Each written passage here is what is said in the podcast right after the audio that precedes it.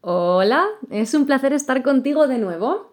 Hoy quiero hablarte sobre la entrada de Marte, es nuestro coach personal, planeta de la fuerza y de la voluntad, en Sagitario, que es un signo de fuego, regido por Júpiter, como ya sabemos, y regente de la casa 9, que es la casa relacionada con la filosofía, con las creencias propias, la educación superior y el intelecto expansivo. Y lo primero de todo, bueno, aquí el fogoso Marte se siente cómodo, ok. Sagitario es un signo que comparte su mismo elemento, que es el fuego, y que todo lo aviva y todo lo purifica. Durante el tránsito de Marte por un signo de este elemento, se amplifica su energía, se potencia el, el propio fuego que ya de por sí tiene Marte, y nos ofrece movimiento de ya, de ahora ya, de lo quiero ya, empiezo ya. Sobre todo si tienes el Sol, Luna, Marte o el ascendente en Sagitario, Aries o Leo, que son los tres signos de fuego.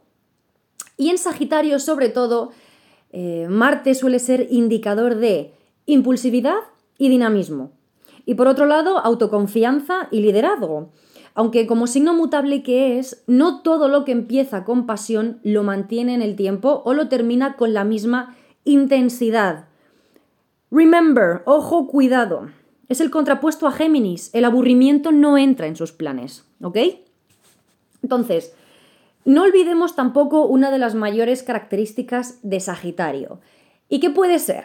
Pues a ver, el idealismo, la utopía, el optimismo ciego, la fe en que todo se puede y todo lo puede. Aquí Marte va a luchar por todo aquello que le parezca mínimamente bien, no va a indagar demasiado en si sí o si no.